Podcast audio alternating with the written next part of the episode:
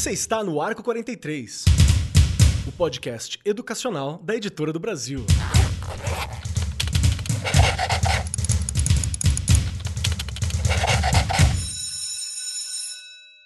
Saudações, saudações para você, meu querido professor, minha querida professora, você, profissional da educação que está aqui acompanhando a gente, você, primeiro ouvinte, não sabe o que aconteceu, caiu aqui, foi lá no feed, achou a gente, veio por causa da Regiane, veio por causa do Rogério, veio aqui por causa da Mazer, veio por causa de mim. Seja lá porque você veio, seja muito bem-vindo nesse momento que nós estamos aqui para bater esse papo. Seja bem-vindo ao Arco 43 Podcast. E hoje o nosso assunto é um daqueles temas que eu sempre ouço professores e amigos na sala dos professores, assim, batendo um papo, e que não sabe mais como funciona. Porque, como não é uma não é algo acessível às falas ou às documentações, ou são muito específicas, a gente fala muito pouco sobre educação escolar quilombola e todas as particularidades e os saberes que tem, que são muito tradicionais, que são bem específicos, que são muito importantes e que, inclusive, pode ajudar a gente a ter um outro olhar para com a nossa comunidade nas escolas que você tem, na sua vila, nas escolas locais que você tem. Então, tem muito para a gente aprender e olhar por essa luta que já é muito antiga, que são as lutas quilombolas, a luta, a luta por uma educação que seja específica para essa galera, para essa localidade. Então, vamos lá. E hoje, para poder bater esse papo, vocês sabem, está aqui do meu lado ela, Regiane Taveira, esta que é a paladina da educação que você já conhece, a guardiã das leis sagradas da LDB e de todos os documentos secretos e do alto escalão da educação brasileira e mundial. Seja bem-vinda, Regiane Taveira. Nossa, eu quero tudo isso para mim, por favor. Que venha Herdeira de Paulo essa... Freire, tá aqui, né?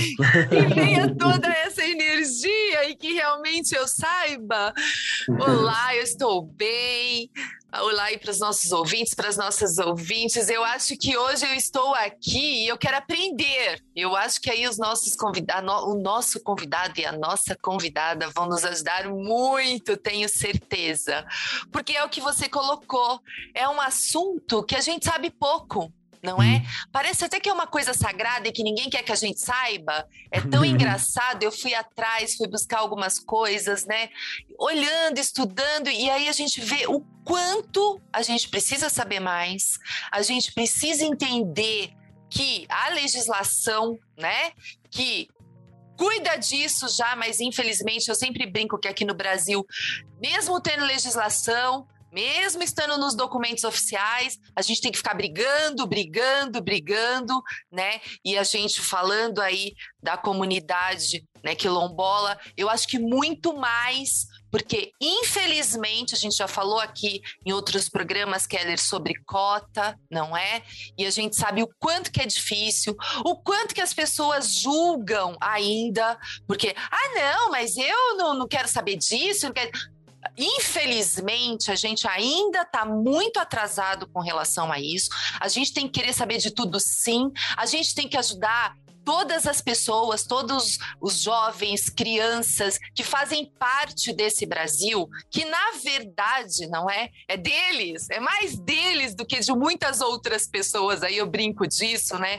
Eu falo, é muito fácil você falar, não sou eu, mas até é, só para a gente relembrar aqui um pouquinho, o quanto que a gente está atrasado com relação a tudo isso, a todo esse assunto que envolve né, é, essas comunidades que infelizmente sofreram muito, né? Ficaram três séculos aí escravizados, não é? Depois foram jogados à deriva, né? Ó, vai, se vira, e até hoje ainda tem que brigar por um pedacinho de terra, até hoje tem que brigar por uma educação que seja realmente efetiva para eles. E aí a gente vai pensar um pouquinho lá nos Estados Unidos, o Barack Obama estudou com cota.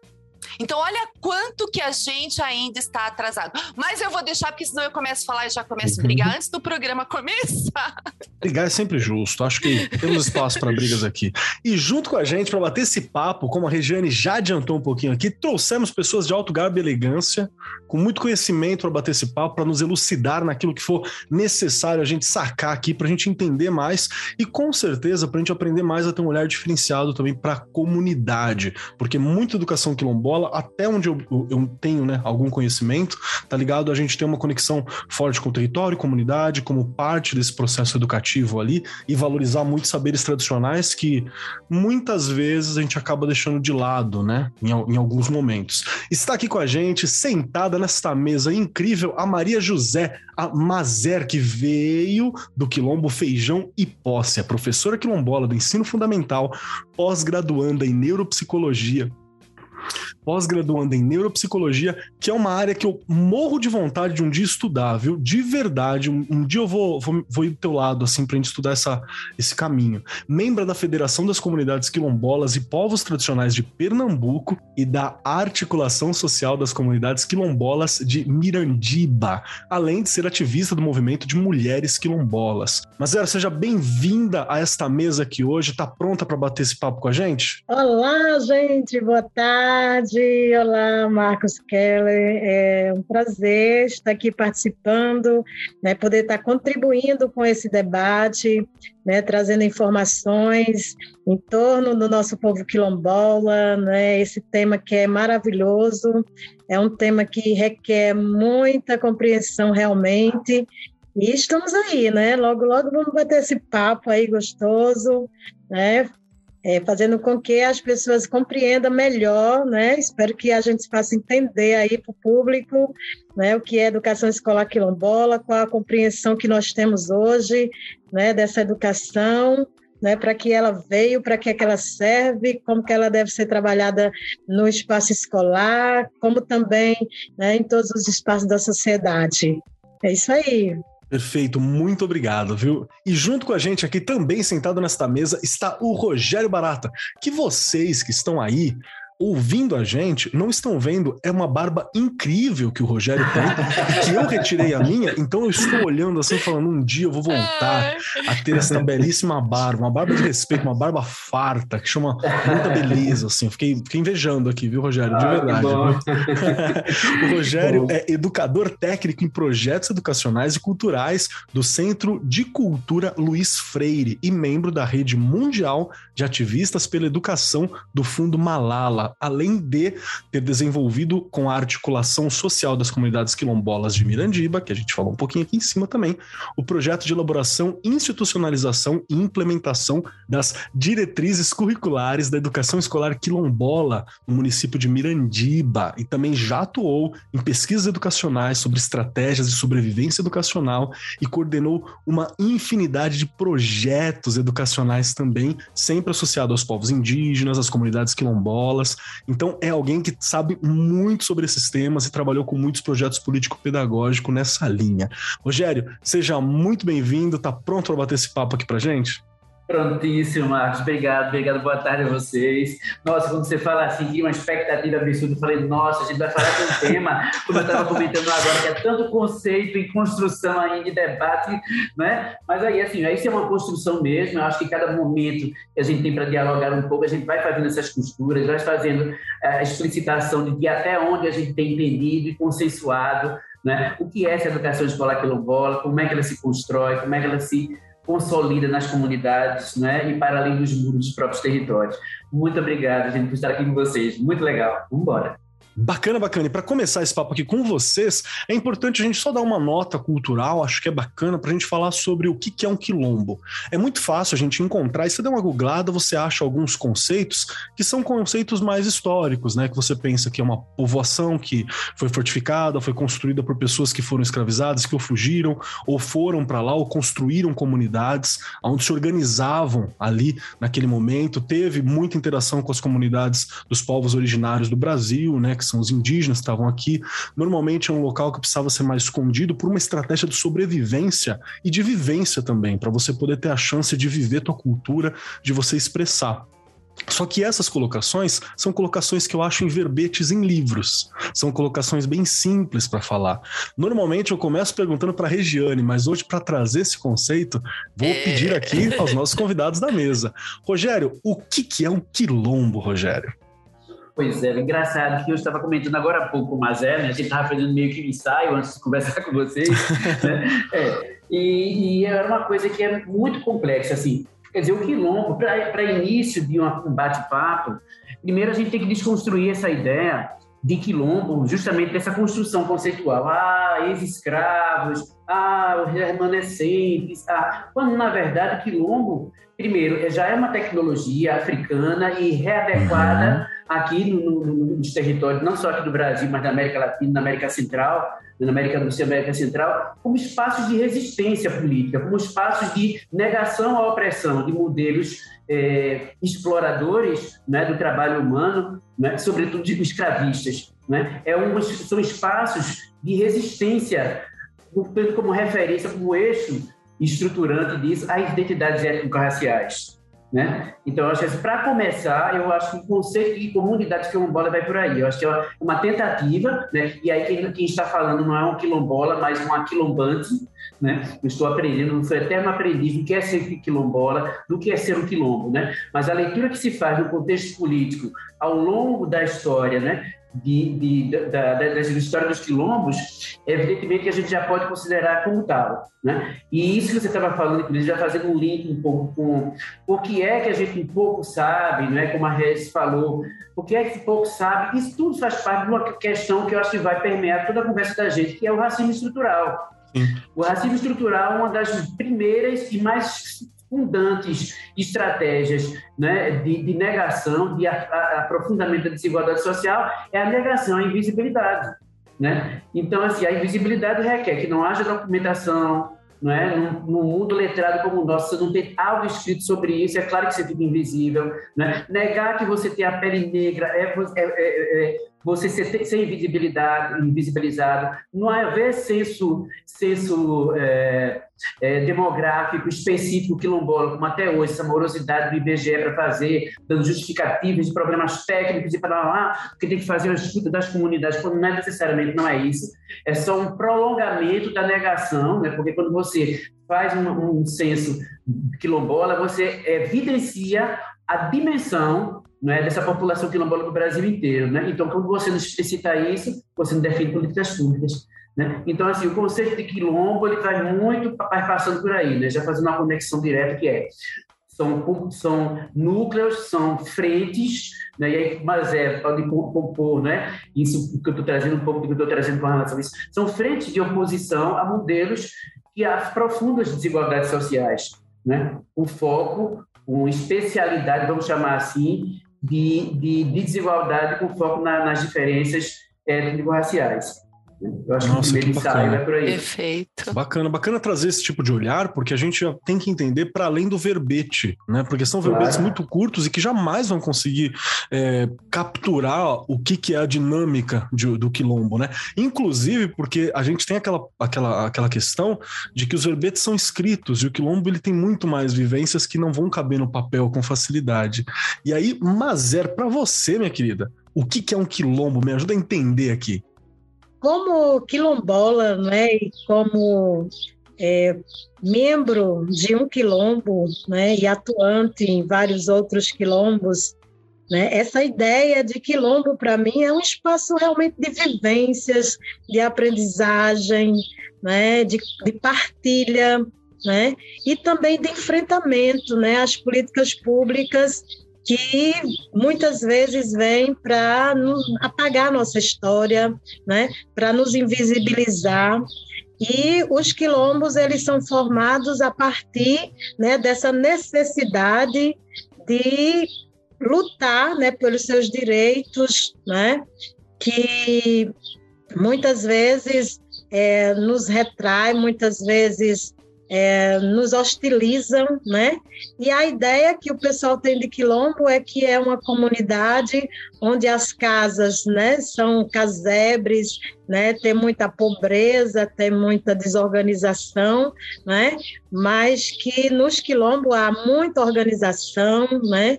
que há muitas lutas, que há muita, muitos aprendizados, né? E que muitas vezes quando as pessoas visitam um quilombo fica assim extasiado, nossa, e um quilombo é assim, né? Se perguntam e assim, poxa, nós somos seres humanos, né? Nós temos é uma cultura, nós temos é, uma, uma visibilidade que muitas vezes o pessoal não, não quer ver, né? Então, só visitando um quilombo é que você começa a conhecer, a entender né, toda essa luta, toda essa, essa forma de viver, né, e de garantir o seu direito. Então, o quilombo é um espaço onde as famílias negras, né, elas se organizam né, para esse enfrentamento né, em todos os espaços da sociedade, né, dentro da educação, dentro da ação social, né, dentro da política. E o quilombo é isso, para mim, é esse espaço de vivência, de troca de saberes, né?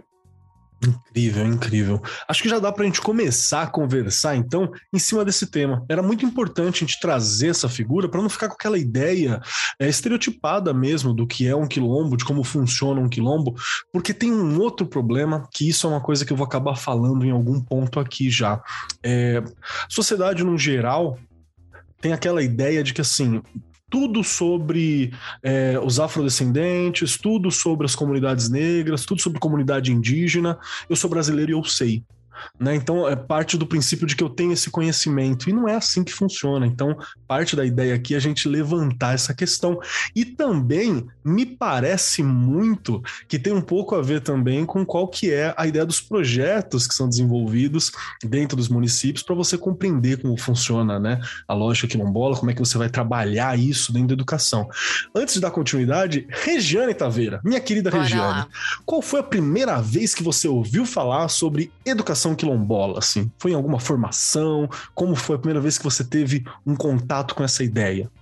Olha, Keller, foi em uma formação, se eu não me engano, em 2004, 2005, que eu fiz uma formação na diretoria de ensino, realmente para a gente já tratar dessas questões de, de se ter de desenvolver um currículo correto, né, vamos dizer assim, né, dentro das escolas. Foi um curso muito interessante, um curso muito bom. Mas olha como é, né, escutando o Rogério, a Mazé, a gente pensa assim, a Mazé, a gente pensa assim, é, desde 1998 está aí na Constituição, né? As palavras bonitas, as nomenclaturas. Só que percorrer este caminho não é? Não é fácil. As palavras que eu ouvi aqui do Rogério, né? Invisível. né? a, a, gente começa a olhar e falar, não é isso mesmo? E a Mazé colocando ali também, né? Que a gente, as pessoas olham para o nome, parece que é uma comunidade que está parada no tempo, né? E não é isso, não é nada disso. Mas olha como é importante a gente falar, discutir, estudar, porque nós, como professores e professoras aí, a gente precisa saber direitinho para lá na escola a gente poder discutir, colocar e saber falar não é? Porque se a gente não tem a informação, como é que você ensina isso? Como é que você fala disso? Como é que você vai refletir sobre isso? Né? Eu acho que nada mais justo que você fez aqui hoje, de realmente colocar, porque é o que eu já falei a princípio, eu também estou hoje aqui em processo de aprendizagem hum. assim, ó, e vou precisar de mais uns 10 programas, hein, gente? vamos marcando a é agenda é aí. Olha, mas isso é bom. E, e, e olha, se a gente que vive aí, né, a gente não sabe tudo, a gente está sempre procurando saber, mas a gente que tenta sempre pelo menos ampliar um pouquinho, a gente ainda tem dificuldade de falar. Imagina quem não tem, quem não, não consegue buscar, não tem tempo, enfim, não teve né, contato com nada. Então, isso é super importante. Eu acho que a gente realmente tem que é, estar muito atento, porque senão a gente começa a falar de coisas que não são verdades. E não pode mais, né? Chega século XXI. Sim, sim. A primeira vez que eu ouvi falar sobre educação quilombola foi realmente também numa formação. Faz algum tempo já, então já deve ter uns seis, sete anos, assim, que foi tratado numa formação. E aqui em São Paulo, onde eu, onde eu estou, a gente tem, se eu não me engano, quase 30 escolas é, quilombolas, mas a maioria são municipais. Acho que estadual tem duas ou três. Eu me lembro muito de uma que fica em Eldorado, porque foi sobre essa que a gente estava conversando, puxando alguns conteúdos. É, eu não me lembro agora o nome da escola, mas eu vou puxar aqui. Depois eu falo também aqui pro pessoal que tá, tá ao vivo, tá? talvez pode ser até uma fonte para quem tá na região, quem estiver próximo, quiser entrar em contato também, ver mais sobre como que é, né? E aí tem uma das questões que a gente vai falar sobre legislações também hoje, que desde 2019 a gente tem aqui membros do Centro, Centro de Cultura Luiz Freire, né, que em parceria com a articulação social das comunidades quilombolas de Mirandiba e com o apoio do Fundo Malala, vem desenvolvendo o projeto Diretrizes Curriculares Municipais de Educação Escolar Quilombola, no município de Mirandiba, né, que está no sertão do Pajeú, do estado, e a 486 quilômetros da capital do Recife, na capital recifense. Então, eu queria começar puxando isso também para você, Rogério, agora. Qual foi a ideia do projeto? E por que, quando a gente fala sobre uma educação quilombola, eu estou dizendo sobre algo que precisa de um olhar distinto ou particular. E o que, que seria esse olhar particular que eu preciso? Qual que é o objetivo de eu ter uma educação que seja voltada para mim pensar a realidade da pessoa que está dentro de um local de aquilombamento, que está ali dentro de uma comunidade quilombola, que muitas vezes é uma comunidade que existe há centenas né, de anos que está naquela localidade. O que, que eu quero fazer com uma educação quilombola? Pois é, né? Eu, eu fico pensando aqui, a partir dessa sua pergunta, se a gente tentar fazer uma síntese do porquê de desenvolver um projeto como esse, primeiro vem da própria história do Centro de Cultura Luiz Freire. Né? Não sei se vocês conhecem, o Centro de Cultura Luiz Freire é uma das ONGs mais antigas aqui do Brasil, né? nasceu em 1972, em plena ditadura militar, inclusive nasceu para isso. Né? E sempre foi esse espaço agregador da, da, dos segmentos sociais mais, mais é, é, alvos né, de, todo, de todas as atrocidades praticadas pela, pela ditadura militar. E os movimentos negros, né, urbanos, já tínhamos esse contato com ele, o Centro de Cultura do foi sempre um espaço guarda-chuva de acolhimento, né, do debate né, e das, das definições de estratégias para enfrentar e derrubar, para redemocratizar o país. Porque isso tem um fio, né?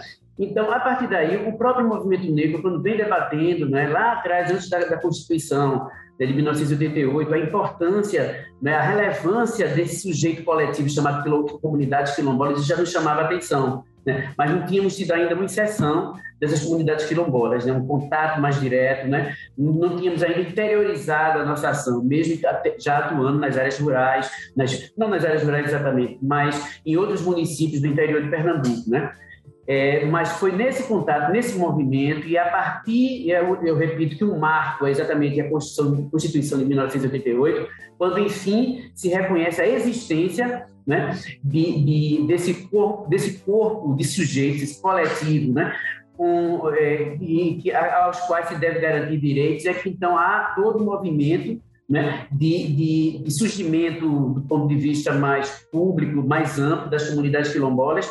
E aqui no estado de Pernambuco, né, é, é uma da, um, dos, um, dos, estados de Pernambuco que tem uma, uma ação pioneira no Brasil com uma das comunidades, que inclusive é vizinha, né, é uma município vizinho, Mirandiba, é em Salgueiro, também do Sertão Central, né, que é Conceição das Crioulas, né, que é uma comunidade cujas lideranças, né, inclusive o Mazé conhece muito bem, e começou a trazer e ampliar esse debate a nível nacional. Né? Mazé participou também desse processo, mas tem esse movimento, então já trabalhávamos e a aproximação do Centro de Cultura Luiz Freire com, esse, com, as temáticas, com as demandas específicas das comunidades quilombolas, foi a partir daí, a partir dessa busca pela, pelo, pelo, pela construção de um modelo de sociedade mais justa, mais justa, né, igualitária, democrática, né, construção, na construção da radicalização da democratização. E eu acho que as comunidades quilombolas vêm no sentido de jogam um papel importante na radicalização da, da dessa democratização, porque ela trabalha, é, ela atua, ela é um sujeito de direito aí que se encontra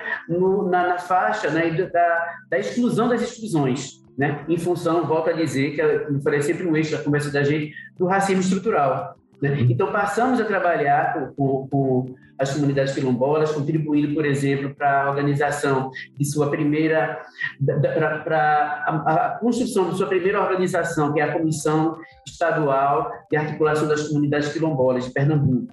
Isso foi é, sendo uma, uma expertise é, reconstruída e repassada também para outros estados do Brasil, e aí o Brasil em vários estados, se não em todos, né, mas é, tem suas comissões estaduais, e também a construção da CONAC. Né, contribuímos também com a comissão, a, é a coordenação nacional das, das comunidades quilombolas rurais daqui do Brasil. Né? E em Mirandiba, a nossa chegada é exatamente a partir de um diálogo que tivemos, né, que foi em 2018, né, com a, exatamente com a Comissão Estadual, é, sobre é, dos, de todos os contextos singulares das comunidades quilombolas do Estado, qual que seria uma comunidade que a gente precisaria estar presente urgentemente, né? E na reflexão da própria comissão, a comissão é, colocou Mirandiba, por diversas razões, e que aí Mazé tem um leque de informações mais, mais específicas, né? mas para nós, a porta de entrada, a nossa porta de entrada, nós já conhecíamos, né, Mazé? A, a, a Mirandiba, né, com outras ações né, que já desenvolvíamos lá, é, mas focar no trabalho direto e ter, dos, com os territórios quilombolas que foi exatamente, é exatamente o fato de que é um dos municípios com o maior número de comunidades quilombolas do estado de Pernambuco. Né? Começamos, e é um processo contínuo, né? porque o processo de auto-reconhecimento é um processo contínuo, para além dos documentos que vão formalizando esse reconhecimento, né? Mas é uma dinâmica dentro das próprias comunidades, né? E aí, no momento que iniciamos, mas eu acho que eram 15 comunidades que já estavam no processo mais amadurecido de autodefinição como, como comunidades quilombolas, e de 2018 a 2019 já eram quase 20, e hoje são 21 comunidades, e esse número está aumentando, né? porque são várias comunidades. Então, isso já foi um chamamento para a gente, né? O número de comunidades quilombolas. E é claro que, por essa razão, o número indica também a gravidade da violação do direito, né? porque a situação extrema, é extremamente precária. Então, isso foi o nosso grande, o nosso grande chamado. E a educação, por a gente ter, sempre entender né, nossa situação, nossa proposta de atuar é, no, entre os direitos que são violados das comunidades quilombolas, o direito à educação, porque é um direito estruturante. Né? Não existe hierarquização entre os direitos. Né? Os direitos são interdependentes, né? Eles, e, mas a educação é um componente estruturante, né? sobretudo, não só, mas sobretudo na luta quilombola, que é o direito, a bandeira de frente é a da terra, o direito à terra, o direito de propriedade da terra, mas a terra não está desvinculada, a terra é dinamizada, a terra é editorialidade, ela ganha significado pela própria relação que você mantém com a terra, né? E a educação joga um papel fortíssimo aí. Por isso a gente fala assim, a gente diz, existe a educação quilombola, né? Mas é, e a educação escolar quilombola, né? É o espaço que vai sistematizar esses conhecimentos que se dão no cotidiano, né? Então, bom, mas assim, respondendo o porquê desse projeto, é exatamente isso. A gente entende, é uma defesa do Centro de Cultura Luiz Freire, é uma defesa da Asquime também, é uma das pautas da Asquime, né? que é um leque enorme né, de direitos, a, a, a, a lutar por, por, direitos. E, então, a educação, pelo acúmulo de reflexão que já fazíamos com as demais comunidades do Estado e do Brasil, né? Fomos dialogar então com, com as lideranças de, de, Mirandiva para falar, qual é, então vamos lá, vamos lutar pelo direito à educação, que já é uma luta de vocês, nós aqui como parceiros, né? Vamos trazer, aportar as nossas experiências, aportar o que tivermos para a gente avançar nessa luta, né? E tendo um documento de referência que são as diretrizes curriculares nacionais da educação escolar quilombola como a nossa bandeira. Nossa, então, assim, que bacana. Como entrada foi essa. É.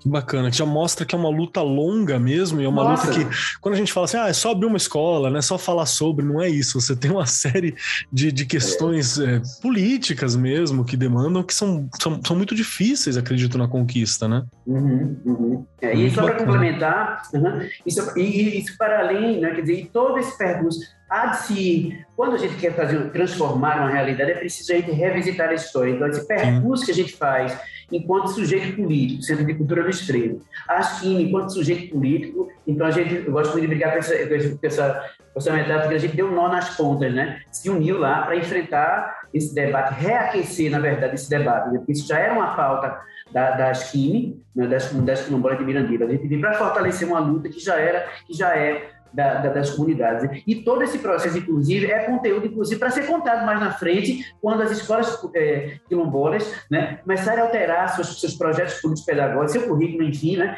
acontece a própria história, né, mas é dessa construção desse percurso. Né, eu fico sonhando muito com isso, né, que lá na frente os estudantes e as estudantes consigam é, entender né, qual foi esse percurso até chegar a essa escola que a gente quer dinamizada, com os conteúdos, com as referências identitárias é, quilombolas. Né? Perfeito. Mazer, me ajuda também a entender aqui. A gente está tratando aqui sobre educação quilombola e nós falamos bastante sobre toda essa questão jurídica, como foi difícil você fazer essa conquista, né? E eu queria perguntar para você também, como alguém que está dentro, como professora, como alguém que trabalha, como alguém que está atuando nas linhas de frente com aluno, com pessoa que está ali presente, com estudantes, por que, que, é tão importante? Quais são os objetivos da educação escolar quilombola e por que, que ela é tão importante até para o nosso país, assim? Então, é, essa, essa importância né, da educação escolar quilombola, ela é muito importante tanto para nós, enquanto quilombola, né, que convive e vive dentro de uma comunidade, como também para o país, porque a gente precisa é, reafirmar né, a nossa negritude, a gente precisa reafirmar a nossa identidade, né? E ela perpassa né, todo esse conhecimento e essa e essa transformação né e esse conhecimento ele perpassa por, pela educação né então todas as ações né vividas né, dentro desse desse contexto né para o Brasil é, essa transformação ela acontece a partir da educação né? Então, quando a gente pensamos esse projeto, né, ele veio com essa, essa intenção e com esse objetivo de realmente mexer com essa estrutura educacional que foi posta, né, para nós, porque a educação ela não foi pensada para nós quilombolas, né? Ela foi pensada em um outro contexto. Então, é, quando a gente pensamos esse projeto e a gente fomos olhar é o contexto também da nossa cidade e a formação da nossa cidade. Então, é, nós somos é, 80% da população né, negra, onde tem aí, Rogério já aumentou, viu? Os números. Então, a gente tem 26 comunidades aí se autoafirmando. Nós temos 11 ou 12 comunidades que já estão reconhecidas pela Fundação Cultural Palmares, então se faz necessário, né? E as outras, né, está em processo, então se faz necessário que a gente paute, né, a educação quilombola, né, dentro das documentações do município, até mesmo para dizer ao município que nós existimos, né? que a gente faz parte dessa história do município e do Brasil, né? e que nossa história está sendo apagada né? nos livros, nas ações, né? em todos os contextos. Então, é, esses 80% da população se organiza para se reafirmar né? e dizer para o país que a população negra ela merece respeito, ela merece uma educação de qualidade e que essa educação ela seja feita aos olhos dos quilombolas, às mãos dos quilombolas, né? com essa participação e com esse fazer com né? Porque é, se fazer educação quilombola sem ter a participação dos negros, dos, das negras, né? Então não é uma Existe. educação que é que nos retrata e que a, que a gente não se percebe dentro dessa educação, né? Então existe um papel importantíssimo dentro desse do contexto educação, porque é lá onde a gente vai se ver nos livros, é lá onde a gente vai se ver né, nas nossas ações, ser valorizado e também ser visibilizado através da, do papel que a gente tem enquanto ser humano, não só quanto negro, né? Porque muitas vezes nos colocam no patamar abaixo, né, das escalas que são criadas aí e que a gente nunca aparece, né? Então, é, esses saberes e essas vivências, elas precisam ser vivenciada dentro das escolas, até porque precisa atender à Lei 10.639, né?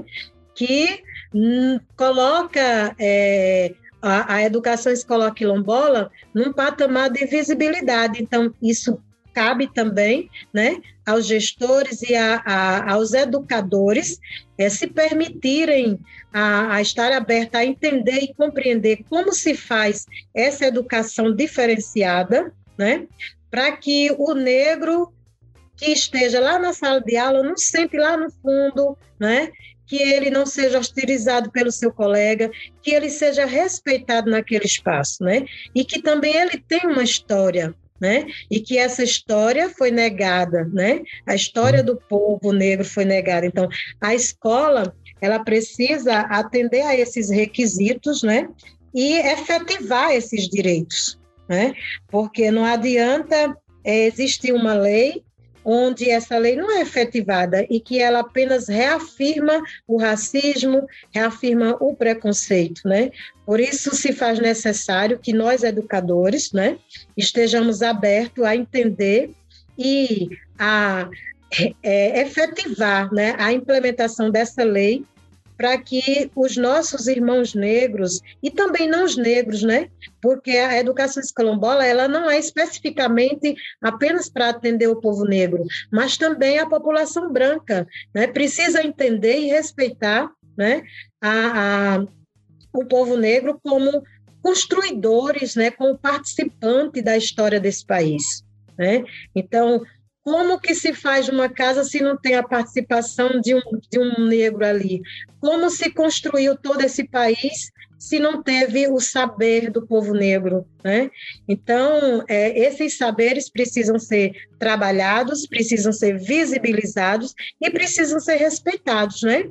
Então, quando a gente vai para o patamar acadêmico, a gente muitas vezes não encontra né, isso nos livros, e quando encontra, é de uma forma assim, muito velada, né, muito, muito escondida, que não aparece. E a gente precisa trazer essa história, então, cabe a nós educadores, né, trazer toda essa história né, do povo negro para que a população ela compreenda e entenda a participação importantíssima né, do povo negro que aqui foram escravizados, né?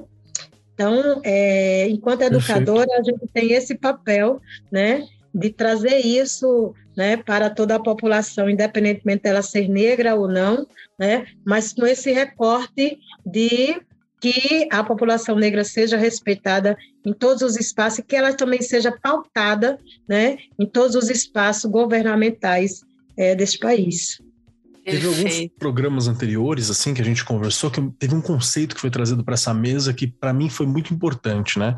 É, se eu não me engano, quem, quem meio que deu uma popularizada nele foi a Alessi Brandão, que é um conceito do Richard Santos, que ele fala sobre a maioria minorizada.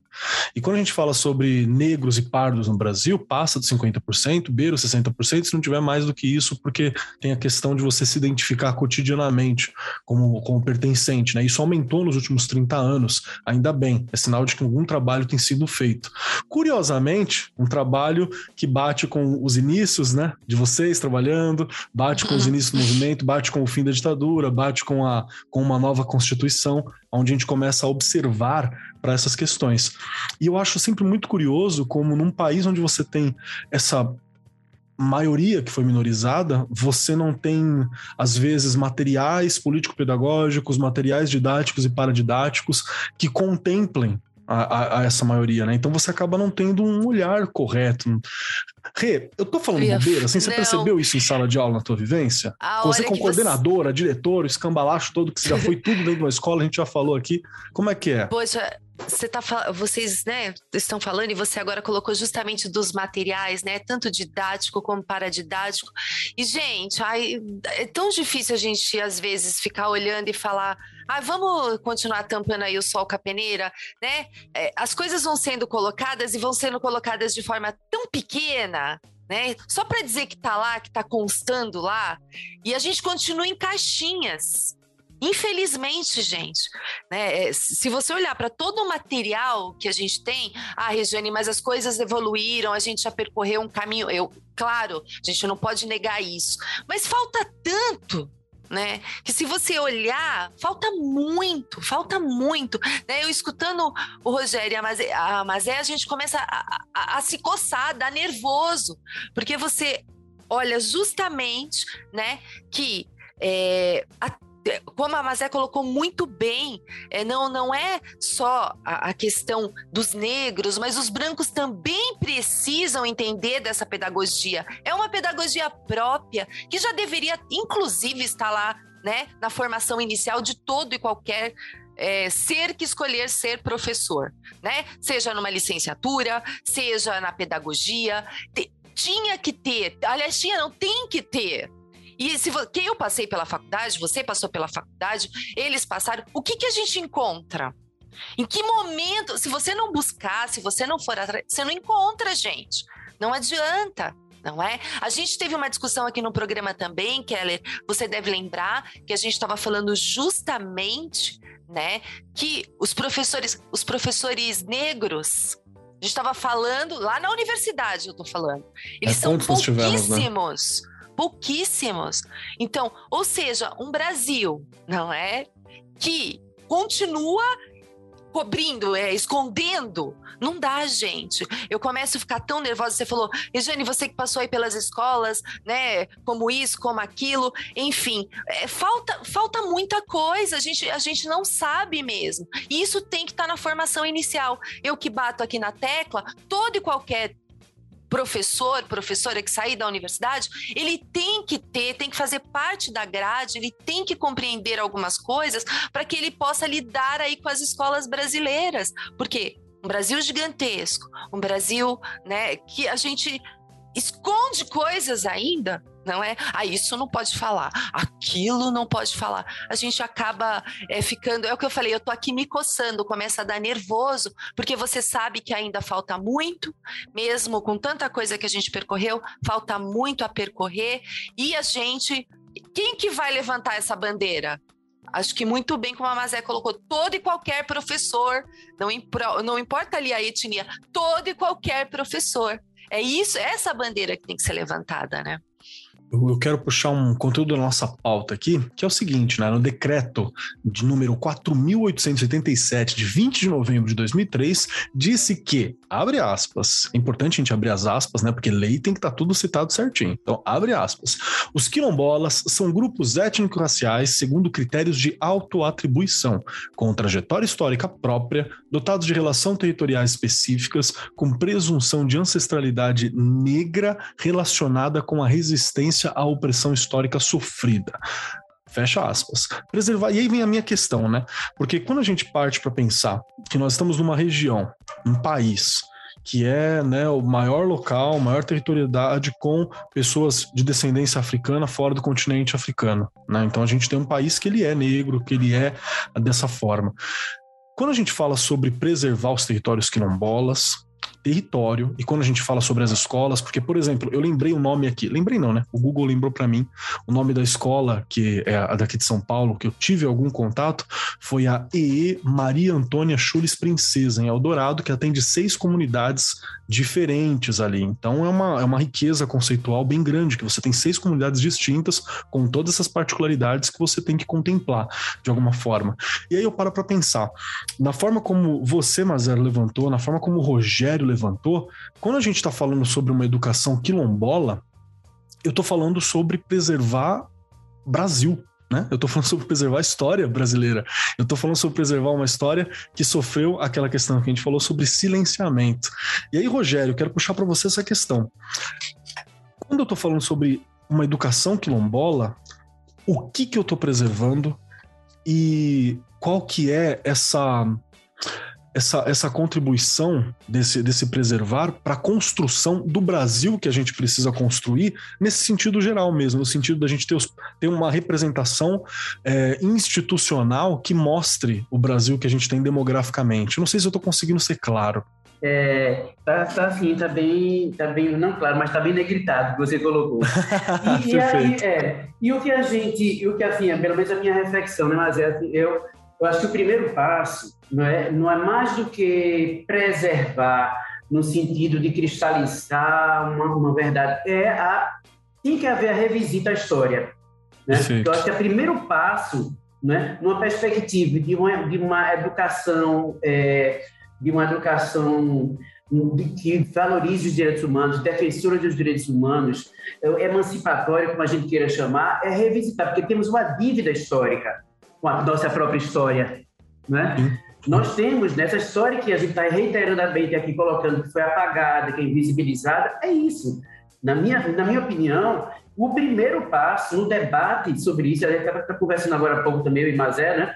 é, é, sobre o fato de que é preciso desconstruir é, esse, é, é, essas imagens, essa, esse, essa, ideia, essa ideia estereotipada né, do, do, do negro, da, da, população negra, mas sempre é, que foi sempre de uma forma pejorativa, seja do ponto de vista pejorativo de sua total invisibilidade, seja do ponto de vista pejorativo, do ponto de vista da relação utilitarista, como por exemplo a hipersexualização da mulher da mulher negra, né? A fácil, a entrega mais gostosa, aquele, enfim, entendeu? Do homem negro, aquele que, que, que, atravessa sertões sem beber água e trabalha com um longo, tão forte, sabe? Essa animalização do, do, humano. Quer dizer, tudo isso tem que ser desconstruído. Então, assim, pensar na educação escolar quilombola, eu acho que o primeiro passo é desconstruir esses estereótipos, né? Extremamente pejorativos, né? E, e recomeçar é, a, a, reconstruir é, é, essa história, que inclusive a, essa história ela é toda história é né, dinâmica, como dinamizar a história a partir da revisita e da revisão desse passado, desse passado recente, né, desse passado quase presente, né, e tudo isso é muito vivenciado até hoje. A gente vivencia, por exemplo, em Mirandipa, a gente vê situações em algumas comunidades que nossa, né, é muito difícil, né, parece que a gente está em não sei quantos anos atrás, né, é, quando se olha, né, não quando se dialoga com a comunidade, quando, não quando se vê a, a, a vida a, pulsando, os conhecimentos acontecendo ali, a gente louco para saber, querendo colaborar logo com essa cabeça da gente, de pesquisador, de educador, vamos sistematizar esse conhecimento que é muito importante. Mas isso é o papel dela. Então, a educação escolar quilombola vem nesse papel, eu, eu, eu reflito assim, e aí é, todo, eu, é o que eu falo, né? É to, há todo um debate já antecipando até o fato de que a gente ainda não desenhou como será essa, esse, essa formação de professores por dentro Verdade. do projeto, né? Ainda a gente vai ter que sentar com muita gente para pensar como será esse plano de formação de professores e né? Mas uma coisa que eu já antecipo agora até, mas é assim, que eu faço essa defesa de que o primeiro passo é você revisitar. Lembra aquela música do, do, do, do Paulinho da Viola? Quando eu penso no futuro, não esqueço meu passado, né? Eu tenho que rever o passado não é para ir construindo esse agora, não é? Porque senão vai ficar naquela brincadeira da, da Lei Áurea, né? Ah, a uhum. partir da, da, da, da decretação desta lei está é, abolida a escravidão. Ponto. Só um, um, documento que se fala tanto, com dois artigos só, gente. Cadê o terceiro artigo que fala assim? E com direito à terra, indenizações, e com direito à educação, e com. Entendeu? Nós tínhamos 100 mil artigos a Lei Áurea, né? Quer dizer, é aquela coisa, nós vamos, pá, pá, tá bom, chega, ok, vamos lá, vamos embora, toca para frente, adeus, viola. É, também, é todo esse erro histórico que a gente teve. A mesma coisa também foi a ditadura militar. Quando houve a anistia, o que, é que aconteceu? Ai, não, mas veja bem, vamos anistiar essas pessoas, os grandes, eh, os grandes é, guerreiros e guerreiras que lutaram pela redemocratização do país, mas vamos perdoar também os generais que os torturaram, gente, é isso. Quer dizer, é tudo muito errado, né? Quer dizer, como reconstruir? Por isso a nossa, a nossa democracia, né, essa frágil, essa, não é nem adolescente, tá, ainda tá, estamos engateando nessa democracia, né? Como ela é frágil, ao ponto de chegar ao que estamos vivendo atualmente.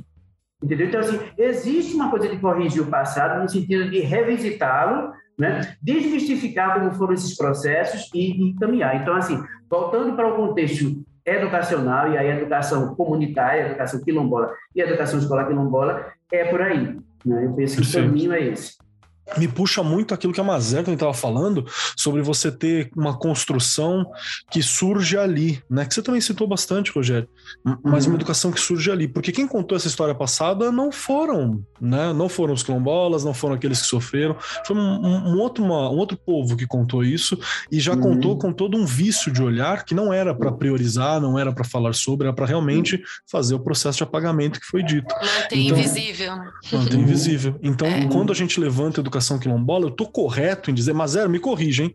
Quando eu tô falando sobre educação quilombola, eu tô correto em falar que não é só uma educação também, mas existe uma postura de garantir que aqueles que estão envolvidos contem tanto a sua própria história como elejam as prioridades dos seus saberes, obviamente sem deixar de lado todas aquelas questões que são é, mínimas, né? Que a gente sempre fala da BNCC, BNCC não é tipo um teto, ela é o mínimo, né? Uhum. Ela vem para nivelar o mínimo possível daquilo que esteja alcançado, mas é toda uma questão de você ter uma uma autonomia para contar aquilo que uma, uma, autonomia que outros já tiveram, né?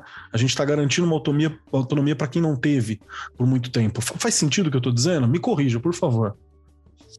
É, É a questão do, da gente trabalhar a, a, a história quilombola né, dentro do currículo nacional, né, ele, ele vem com, com esse objetivo né, de valorizar esse conhecimento que a BNCC muitas vezes vem minimamente tratar, né? E esse conhecimento, né, da educação quilombola, que é diferente da educação escolar quilombola, né? Essa educação quilombola são essas vivências, né? São esses contos, são são o jeito de fazer, né? Que não está lá dentro da escola e não está em livro nenhum, né? Então, é, esse conhecimento ele precisa ser sistematizado, né? E ela precisa é, ser contada a partir da fala da população negra, porque somente o povo negro sabe contar a sua história, né? Então, qualquer uma outra pessoa pode contar a história da pessoa negra, mas ela vai colocar ali a sua visão, a sua percepção, o seu sentimento né? E quando nós, população negra, começa a contar a nossa história com o nosso sentimento, né? Que são é, a, o tipo de violência que a gente sofre dentro da educação, o tipo da violência que a gente sofre dentro da agricultura, né? De como a gente é tratado, né? Toda essa parte social, como o povo negro é tratado. Então, existe um outro olhar né? E muitas vezes, quando a gente conta isso, incomoda, né? Alguns povos que, na maioria das vezes, querem se sobressair, né? Sobre a, a população negra. Então, é muito forte quando o povo negro conta a sua história, porque ela vai na essência, né? Ela viveu aquilo, então ela tem essa propriedade de falar sobre, né? Então é uma realidade. E quando a gente vai lá nos livros que conta a história do povo negro, é uma história de, de repressão, é uma história né, de negação, é uma história de apagamento, é uma história que não nos representa, né, não conta a, a verdade, né, e muitas vezes conta uma verdade de violência, de opressão, né, de escravidão. E isso para nós da população negra é saber disso dentro do espaço escolar é frustrante. Muitas vezes tem pessoas que dizem assim: ah, mas os negros é, têm preconceito com eles mesmos. Mas eu costumo dizer o seguinte: que quando um negro não se auto-reconhece, não se percebe, não se sente negro, é porque foi implantado né, um chip né, que apaga toda essa história, não faz com que ele se perceba, né? não faz com que ele se veja né, dentro do espaço escolar e em outros espaços, né? Então, qual é o processo nosso dentro da educação em fazer isso? É a desconstrução, né? A gente não vai é, é, apontar aquele, aquela pessoa por esse entendimento, mas o nosso objetivo é de desconstruir, né? Fazer com que ele nasça de novo, né, nessa percepção, nesse, nesse seio, né, que é a, a origem né, do povo negro. Então, é por isso que eu sempre falo que a educação, né, tudo isso perpassa pela educação. E quando você não tem acesso a ela, né, você fica, você não existe. Então, a, a educação, ela faz com que todos os povos existam, né? E há ainda quem diga que diz assim: ah, mas essas diretrizes da educação escolar quilombola, como que eu vou trabalhar isso? Né? Isso parte de gestores, parte de, de educadores. Mas como é que se eu vou trabalhar isso nas escolas, se, só, se na escola tem povo branco, tem índio e tem negro? Como é que eu vou trabalhar essas diretrizes? Achando que essa, essas diretrizes é exclusivamente do povo negro, né? Mas não é, é de todos os povos, uhum. né?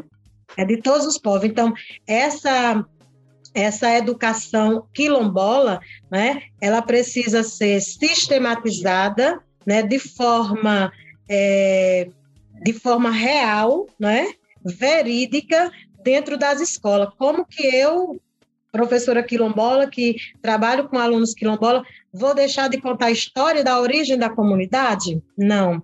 Eu vou deixar de contar a história da, da dos europeus? Não. Eu vou deixar de contar é, a história do, da, da, da, da sei lá, de outros povos indígenas, né? É, asiáticos? De jeito nenhum. Eu vou consolidar todos esses saberes, né? Para que cada um se perceba nesse espaço e comece a respeitar o que cada um povo teve de contribuição né, na construção de um país. Né? Então, por isso que a educação escolar, a educação quilombola, ela é primordial, ela se faz necessário até mesmo para você se conhecer e se perceber naquele espaço. E depois que você tem isso, você sistematiza isso, né, de uma forma é, que represente esse povo, né, e que conte realmente o, o que precisa ser contado, né, nas histórias. Quando a gente for fazer pesquisa, a gente se ache lá, né? A gente perfeito. se veja lá. É. Né? Perfeito, perfeito. É isso. Rê, estou que vendo caminho, que você está escrevendo né? aí. Puxa, não muito, não parei, vendo gente. Aí. O que, que você está? Não parei, Qual a tua não percepção? parei, porque a gente, né, a cada palavra que o Rogério, que a Mazé coloca, eu já vou aqui anotando essa questão mesmo, né, da gente desconstruir e olha como isso é. De... Eu acho que assim, ah, falar de construção é, né, mais. É, é, eu acho que é até mais fácil do que desconstruir, porque eu acho que é todo um processo de desconstrução do que fizeram com a gente. Foram muito injustos com todos nós, não é? Porque né, foram priorizando coisas que nem a gente sabia direito lá durante a escola, né? Eu, eu, eu, fiz meu, meus anos iniciais lá em 80, 81, 82, sabe? É, aí você começa a pensar como foram injustos com a gente. Porque a gente acabou, hoje, hoje olha como é, é muito mais difícil você desconstruir do que você construir.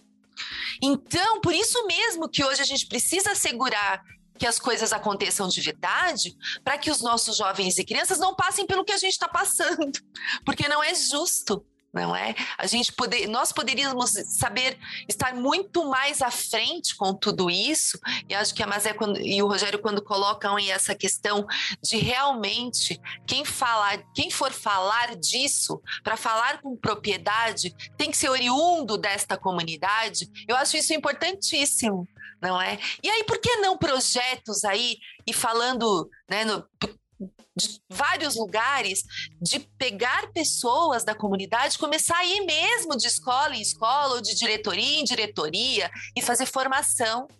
Porque o que a gente precisa é disso, formação. Então vamos pegar quem quem está fazendo toda essa desconstrução e tentando construir novamente e fazer com que a gente tenha mais acesso a tudo isso a partir deles de verdade. Perfeito, perfeito. Acho que essa é a ideia quando, a gente, quando você tem essa construção desse projeto tão, tão gigante como foi construído pela Mazero, como está sendo construído pelo Rogério, né? Quando a gente fala do projeto do, do Centro de Cultura Luiz Freire, é justamente nesse caminho, né? E eu acho muito legal porque quando a gente está falando sobre olhar para a comunidade, é algo que sempre tem no papel em outras escolas, sabe? Quando eu vejo o projeto político-pedagógico das escolas, tem essa coisa de, ah, não, se voltar para a comunidade e tal, mas são poucos que a gente vê isso sendo construído na prática. E quando a gente está falando sobre as escolas quilombolas, é o contrário, né? A comunidade ela já está participando. Eu tenho que só como documento isso, eu não preciso puxar a comunidade para dentro. Na verdade, a comunidade ela já existe, ela já é uma questão de força do que está ali. E aí eu queria até perguntar um pouco sobre essa questão, assim, para você, Rogério, para você, Mazé. Pode começar, Rogério, nesse caso.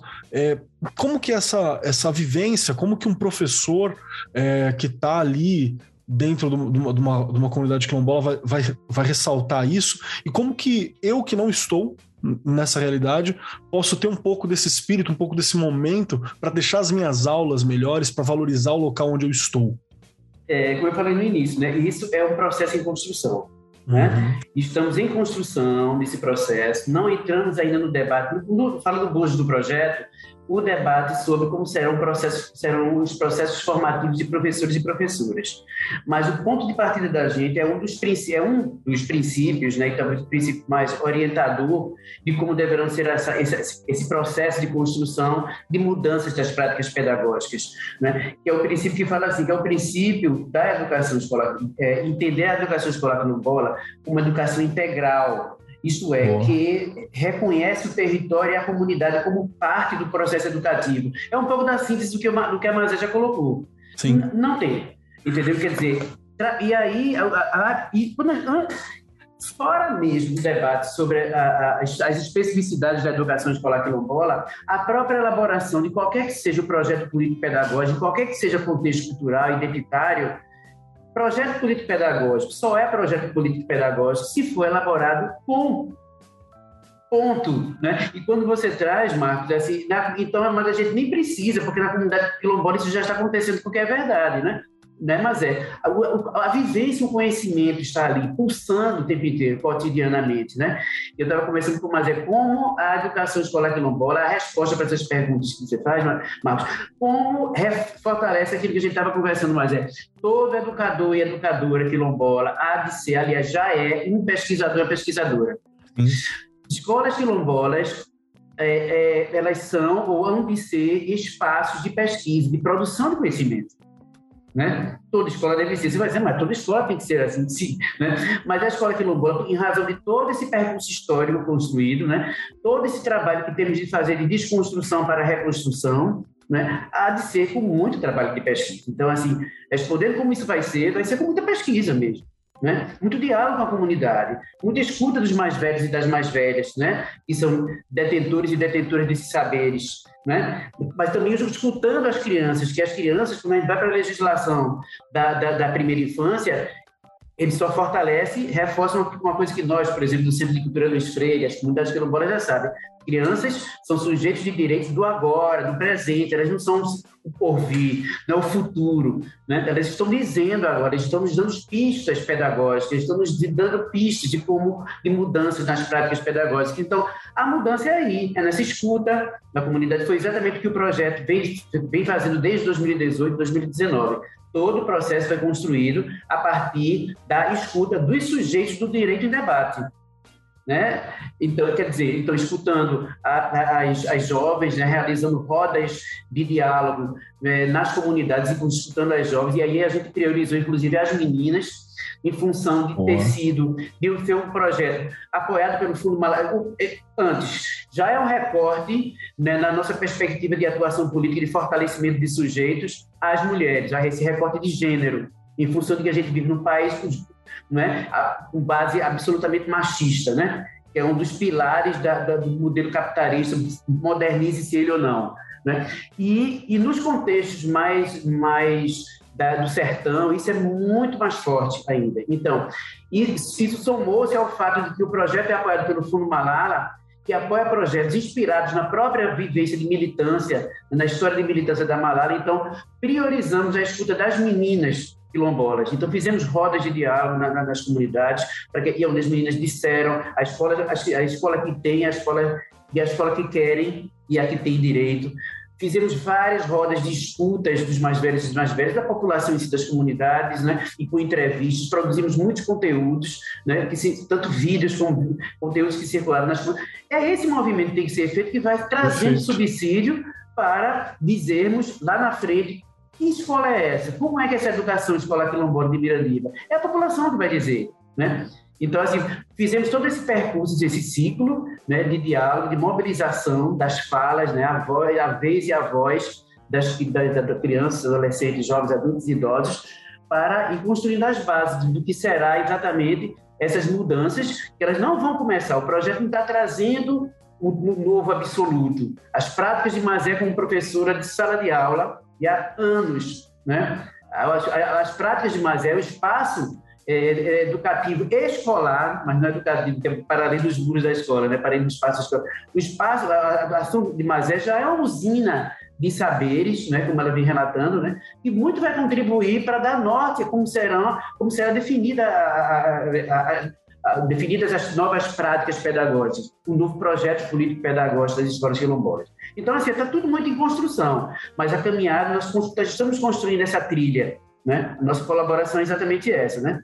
a etapa da elaboração do, do, das diretrizes, né, com muito estudo, e aí eu já estou entrando talvez uma pergunta que você ia até pensar em fazer, né, como é que foi esse percurso né, metodológico, político que a gente vem fazendo, né, mas é porque ele vai, ele vai se desenhando para chegar lá na escola. Né? Perfeito. Não, eu acho que já, já gostei bastante desse olhar e tem aqui um caminho, né, que está sendo apontado por toda essa uhum. questão de vivenciar, de experimentar, de realmente é, vivenciar a comunidade, né? Mas Zero, eu queria muito ouvir você sobre como que foi isso para você, que dicas que você acaba tendo da tua prática mesmo, para que a gente incorpore esse valor à comunidade, esse valor ao, aos mais velhos que estão postos ali, esse valor a esses saberes que muitas vezes na, nas escolas em geral ele morre na porta da escola, né? Não se aproxima. É como se existisse um saber específico que fica dentro da instituição escolar e os saberes da comunidade não têm tanta entrada. Vários projetos políticos pedagógicos das escolas têm uma coisa de valorizar e tal, mas morrem no papel muitas vezes. Então, como que essa vivência, essa verdadeira usina que você vive ali, como que o Rogério está falando? Então, é, essas vivências, né, no contexto pedagógico e nas práticas, é, a gente é, precisa primeiro ter esse olhar crítico, né? Para ver como que o projeto político-pedagógico ele foi construído e elaborado, né? O que é que tem dentro dele e como que você vai adequar todas aquelas ações, né? Para essa prática, para esse recorte da educação escolar quilombola. Eu posso dizer um exemplo que são trabalhar os gêneros textuais, por exemplo, né? Então, se eu vou trabalhar o gênero textual é, receita, né? Geralmente, é, a, a, receita que a gente trabalha, a receita de um bolo, a receita de, de, de um medicamento, né? Então, esse medicamento, que ele seja oriundo né, da comunidade quilombola, né? Perfeito. A gente trazer essa, essa, esse saber, né? Como que eu faço esse melado para curar uma gripe, né? Como que eu faço, como é a poesia, né? Que é aquele, aquele ancestral ali, que é aquele mais velho, né? Que é, uma, que é um dicionário vivo, né? Dentro da comunidade. Qual a quantidade? Então, ali a gente está trabalhando toda é, é, a parte pedagógica no sentido de saber qual a disciplina que eu estou trabalhando, né? se é matemática, se é português, né? se é história, se é geografia. Né? Então, é, no gênero textual da, da receita, por exemplo, eu vou saber a composição, né, eu vou saber a quantidade, então eu estou interdisciplinarizando, né, todas, mas eu estou fugindo do gênero textual? Não estou né? Uhum. Mas eu estou trabalhando a vivência e o conhecimento dentro do currículo, né, que a BNCC coloca para para a gente trabalhar, mas que esse recorte do conhecimento do povo quilombola é uma especificidade que eu não posso deixar de, de trabalhar, né? Então, ah, mas eu e os outros a gente vai trabalhar da mesma forma, mas qual é a diferença aí? A diferença está nesse conhecimento né, que a comunidade traz e que muitas vezes as pessoas que, que não é quilombola, né, que não entende né, o que é quilombola, acaba indo para dentro do quilombo se beneficiar né, com essas ações, né? Que é com a é, benzer, né? Que a gente chama de rezar, né? Que é de tirar o quebranto do menino, que é de curar uma diarreia, que é de é, as músicas, né? Então vou trabalhar o gênero música dentro da, do contexto escolar, né? Atendendo o currículo, ah, o leque de música, e quem foi que fez a música, os ritmos, a coreografia. Eu estou fugindo da BNCC? Não estou, né? Eu estou muito, eu estou fazendo com que esse conhecimento do povo quilombola, né, ele seja reafirmado, ele seja visibilizado, né, dentro de tudo isso. Aí muitas vezes é assim, eu nunca eu deixei de trabalhar algumas ações dentro do currículo porque não era caro dos meus alunos quilombola e nem atendia né, o meu conhecimento é, dentro do, do contexto escolar. Então, cabe que essas formações né? Quando você vai é, fazer a implementação dessas diretrizes, né, o professor, ah. seja ele quilombola ou não, ele precisa estar aberto né, a uhum. essas especificidades para que o aluno quilombola se veja ali, ah, mas minha mãe faz isso, né? Minha mãe sabe fazer isso, mas como é que sua mãe faz? Né? E aí ele tem a sua língua, tem uhum. o seu jeito de falar. Aí você está você tá trabalhando a oralidade, né? Uhum. Aí você vai trabalhar a escrita, então coloca isso no papel de forma organizada, né? Os ingredientes, o modo de fazer, né? o preparo, tudo isso foge da receita uhum. convencional que a gente está trabalhando na escola, né, convencional, sem esse recorte quilombola, não foge, não é? Então, tem todo esse contexto, né, que é, é a educação escolar quilombola, ela vem né, valorizando esse conhecimento né, das, da, da, da educação quilombola né, e sistematizando dentro da, da, do currículo escolar quilombola né? Então, é, e, essa, e como se faz isso, né? Se faz com a participação do, do, da comunidade escolar, se faz com a participação dos alunos, né? Das famílias, e se faz também com a participação né, dos mais velhos, que aí entra toda essa pesquisa, né, para que esse se crie conteúdos, né, para que se forme, se construa esse currículo, né, para que ele seja trabalhado, né, ou seja, incluído dentro do, do currículo né, convencional.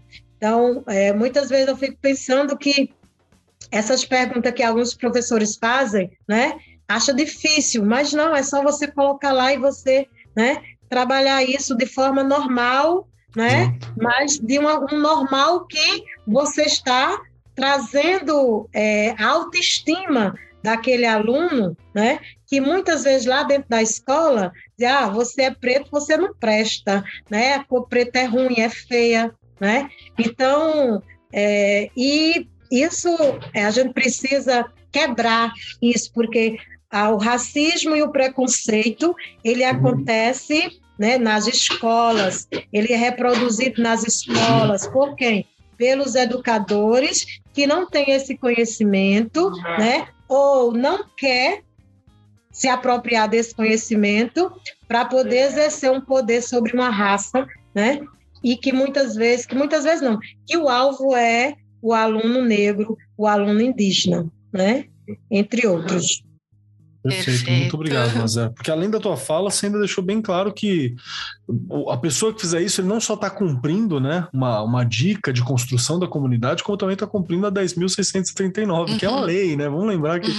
o Brasil tem essa mania de que, ah, será que a lei é. pegou? Não existe lei pegar, né? É uma lei, gente, tem que trabalhar. É preciso se trabalhar educação, história e cultura afro-brasileira dentro da sala, inclusive fazendo isso, como a gente já falou aqui, você está contemplando quase 60% da população e um número que tem tende a aumentar ao longo dos próximos anos, né? E aí, né, Keller, trabalhar do jeito verdadeiro, não é? Escutando hum. a fala da Mas é como a gente é, se reporta tantas coisas que as pessoas, né? Essa questão do benzimento, gente, é maravilhoso. Na hora que ela colocou, eu fiquei toda arrepiada, porque você, a gente sempre, não é? Eu cresci, eu lembro da minha mãe levando a gente, meus irmãos, enfim, para serem benzidos, gente. Não tinha, né, essa coisa, né? E, e, e olha só, é, como isso foi sumindo e ainda faz e ele faz parte ali. Eu tô falando de uma coisa como modelo, como exemplo, tá? É uma coisa que parece pequena, mas ela não é pequena, porque ela faz parte da cultura e ela foi apagando, né? A, a, coisa foi se perdendo, as receitas, exatamente coisa que a gente vai fazendo, vai trabalhando ali na escola. A gente tem uma diversidade enorme aí de gêneros textuais, como ela colocou muito bem, e a gente acaba né? O professor acaba sempre fazendo o mesmo e dá para a gente buscar tantas outras coisas e aí você ir conseguindo trazer, né, um pouquinho e mostrar que faz parte da nossa cultura, né? Não é o que queriam que a gente aprendesse, são outras coisas. Então realmente é um caminho é bem ainda complexo e a gente realmente tem que aprender muito. Tem muita coisa pela frente, né? Só completando mais uma coisa na fala dela. Vai lá, Mazé. É que as escolas, né? As escolas acabam é, se reportando ao povo negro, ao povo indígena, apenas como datas comemorativas, Pronto. né? Pronto. Não é, Não é isso. Não é data Né? Ah, o negro só existe na escola quando tem uma data comemorativa reportada ao 1 de maio, ao 20 de novembro, e a gente não quer ser isso, só data comemorativa, né? Perfeito, Marcelo. Então, a nossa negritude, a nossa negritude é todos os dias, né? O nosso enfrentamento ao racismo e ao preconceito e a nossa reafirmação é todos os dias, né? Então, e por que que a escola, que é um espaço que se diz democrático, né, espaço de saber, de construção, de sistematização, ingessa a população negra no seu conhecimento apenas como uma data comemorativa, né? Então, a escola, é, muitas vezes, ela é, comete crime, né, por não cumprir realmente a lei 639 como ela deveria ser feita, né? Como ela deveria ser aplicada. Então, a gente não quer ser somente datas comemorativas, a gente quer ser e, e, participar de um espaço escolar onde a gente também se sinta bem lá, né? Onde a gente seja respeitado, onde a gente, né? Porque a escola a gente tem como a segunda casa. Aí muitas vezes o aluno, ah, eu não quero ir para a escola hoje. Mas aí, por, por que, que você não quer ir para a escola hoje? Né? O que será que aconteceu? Né? Aí, ah, porque esse menino aqui é preguiçoso, que não sei o quê. Mas será que realmente é preguiçoso? Como foi que ele foi tratado na escola pelo colega, pelo professor, né? O que aconteceu que está desestimulando ele de participar? Então, é porque ele não está se percebendo, não está se achando nesse espaço, né? E aí, essa as diretrizes ela traz isso, né, para que nós educadores a gente tenha essa sensibilidade, né, de consolidar toda essa essa forma de tratamento, né, dos nossos alunos que são seres humanos independentemente da cor, né, e do poder aquisitivo, né, precisam ser respeitados e ter acesso a essa educação né? Da mesma forma, ser tratado de forma igualitária. A gente é diferente, sim, mas os nossos direitos são iguais. Né? Perfeito, perfeito. Rogério? É, eu queria só acrescentar um pouco da, disso tudo, do pensar que qual é dessa escola, qual é a diferença, como é que se constrói essa diferença, né? Para além da prática pedagógica, assim, do fazer da professora que, que, que Mazé tão bem relatou, né? E ela é, acrescentando, na verdade, é o como o espaço, né? O espaço por excelência do trabalho da, da, educação que está para além da sala de aula, está para além dos muros da escola, né? Mas esse espaço escolar, né? Esse espaço escolar, como tudo ali é conteúdo de, de aprendizagem.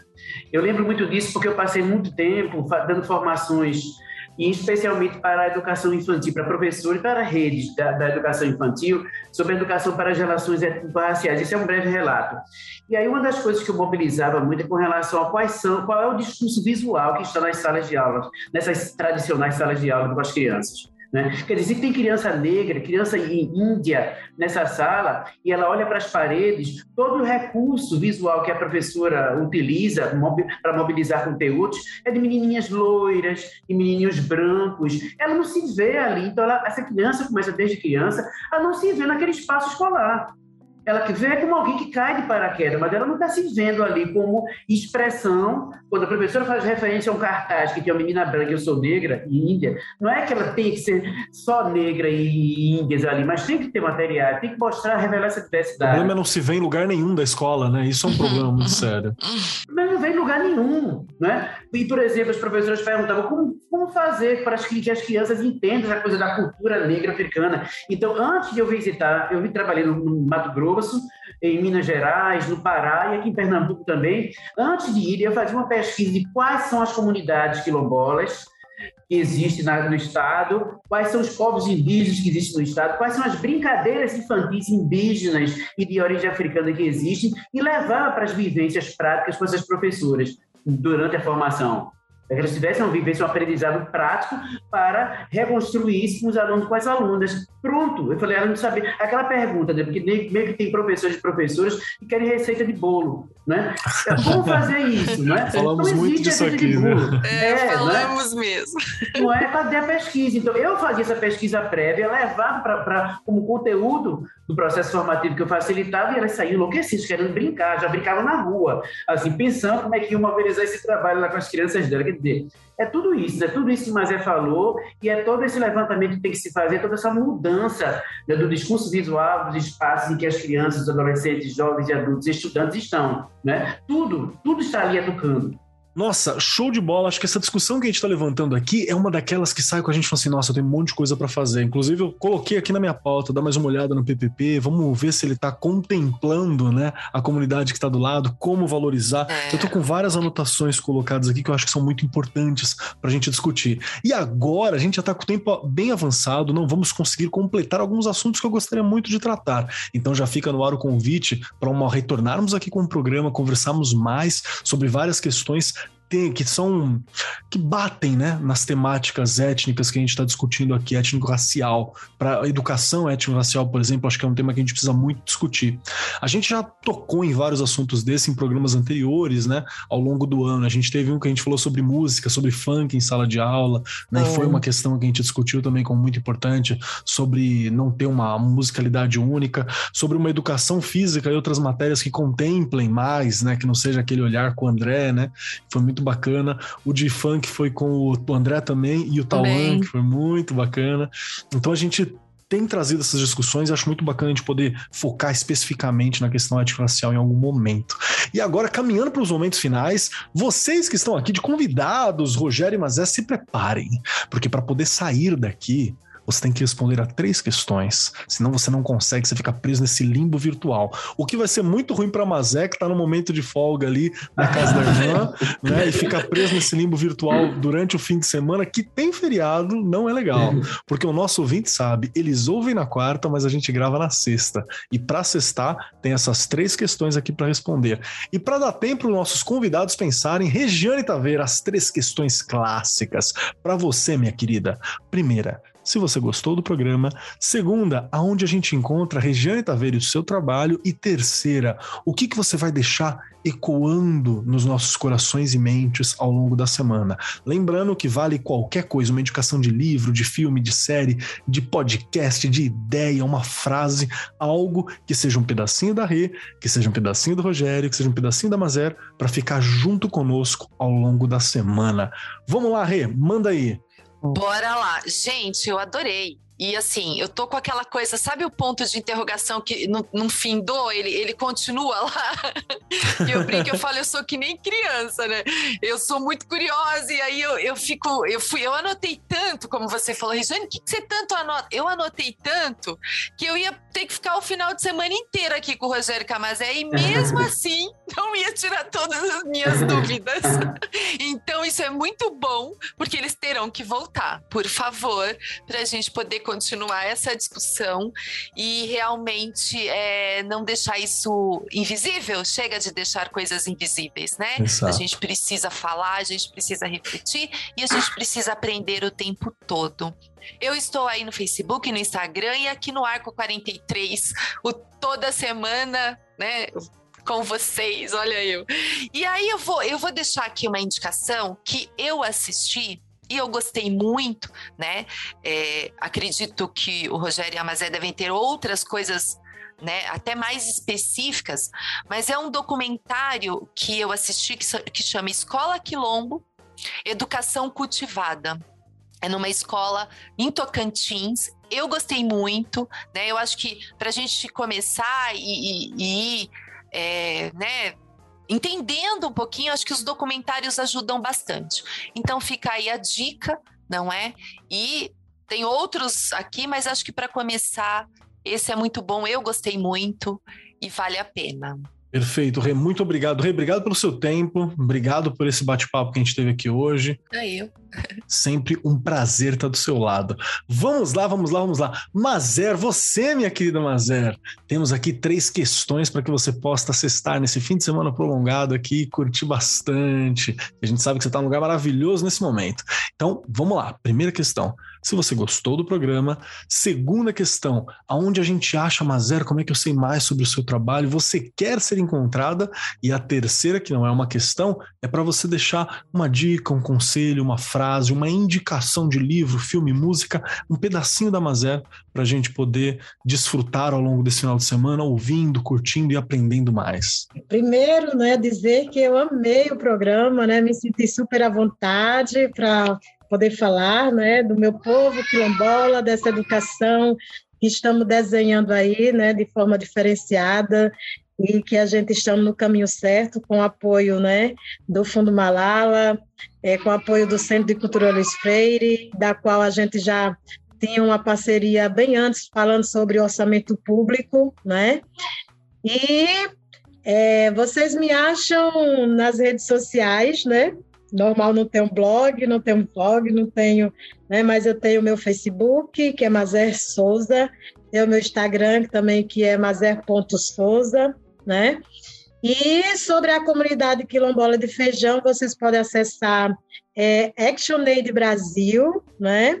Que lá vai ter vários vídeos, né, da comunidade, né, falando das nossas vivências, entrevistas, enfim, né? E um recado que eu deixo aí para todo mundo, né, que dentro desse contexto da educação escolar quilombola, como também é, de forma mais global, é que mude, né? Você precisa mudar primeiro você por dentro, aqui dentro, né?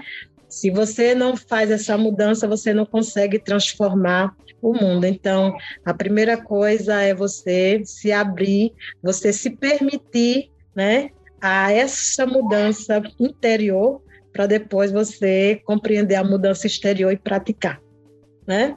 Perfeito, perfeito. Mas muito obrigado pelo seu tempo, muito obrigado pela paciência, muito obrigado por ensinar a gente, muito obrigado por compartilhar, muito obrigado por arranjar um tempinho numa época que era para descanso aí, você tá para descanso e arranjou um tempo para conversar com a gente. Obrigado por trazer todos esses conteúdos, viu? Agradeço muitíssimo. E vamos lá, Rogério, meu querido Rogério, você que está aqui com a gente também, tem três questões aqui muito difíceis, muito complicadas, eu sei, eu tenho certeza que é, é, é, meio complicado de chegar lá, mas queremos saber, primeiro, se você gostou do programa, segundo, como que a gente sabe mais do Rogério, como eu sei mais sobre o Centro de Cultura Luiz Freire, como eu sei mais sobre os projetos e também um pedacinho do Rogério para a gente poder curtir ao longo da semana, ali, uma indicação, uma ideia, uma frase, um pensamento para ficar ecoando nos nossos corações e mentes até o próximo programa. Manda aí. Ah, legal. Então, primeiro, assim, agradecer a vocês, né? Eu acho que é super legal, como vocês dinamizam o diálogo, é super bem, super tranquilo, flui legal, super feliz, viu? Assim, estou muito contente de ter tido esse papo e tomara que realmente a gente consiga, em outros momentos, para conversar, para aprofundar mais, para acompanhar um pouco também desse nosso trabalho. Estamos agora na etapa da implementação das diretrizes, né? Que é agora é aquele, né, é o corpo a corpo mesmo, é a mergulhar, é o mergulho, é a verticalização da ação. Mas assim foi muito legal esse papo que a gente teve, agradecer demais.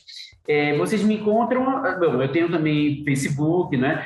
É, Rogério J. Barata, vocês me encontram, mas também no, no próprio site do Centro de Cultura dos Freire, que é cclf.org como também um pouco desse meu trabalho contado a partir de um conjunto maior que é a Rede Mundial de Ativistas, que é o malala.org.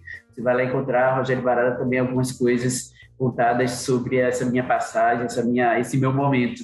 Né?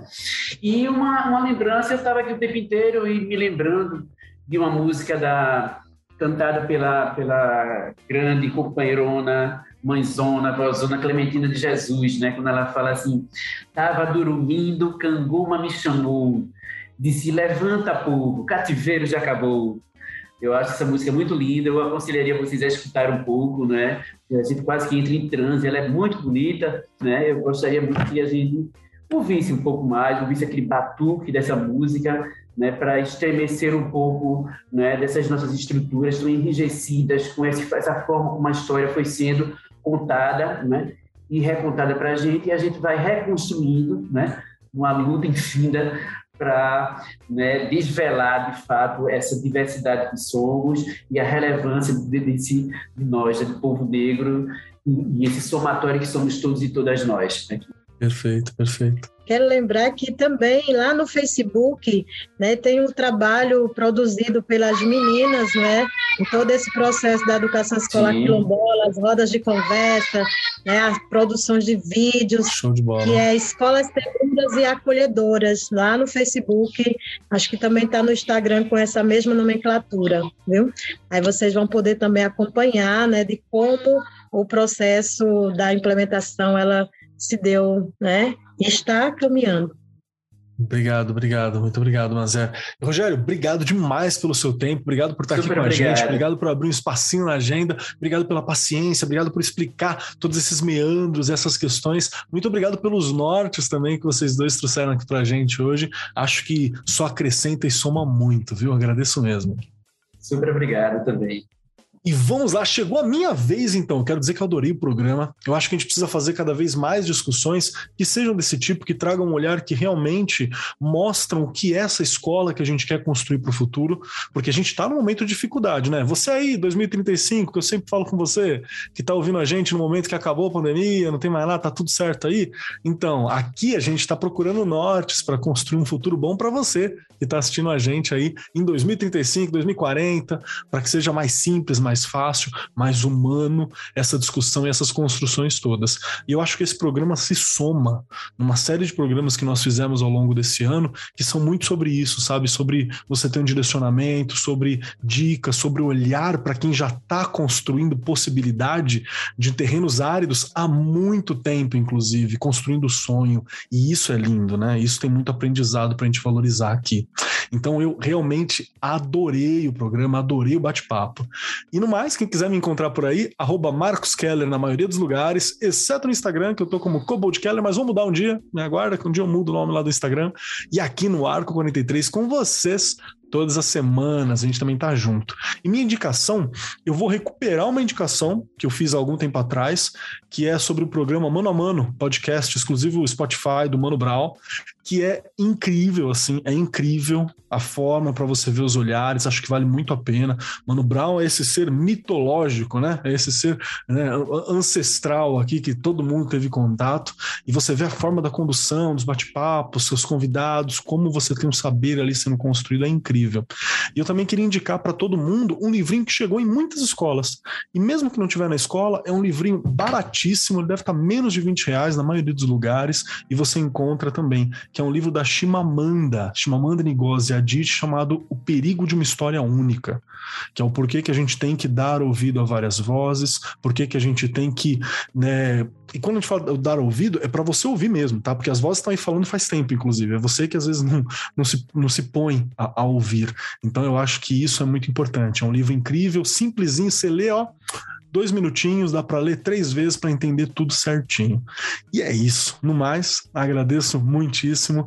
Muito obrigado, gente, por esse momento. Muito obrigado por esse bate-papo. Eu sou o Marcos Keller e até semana que vem.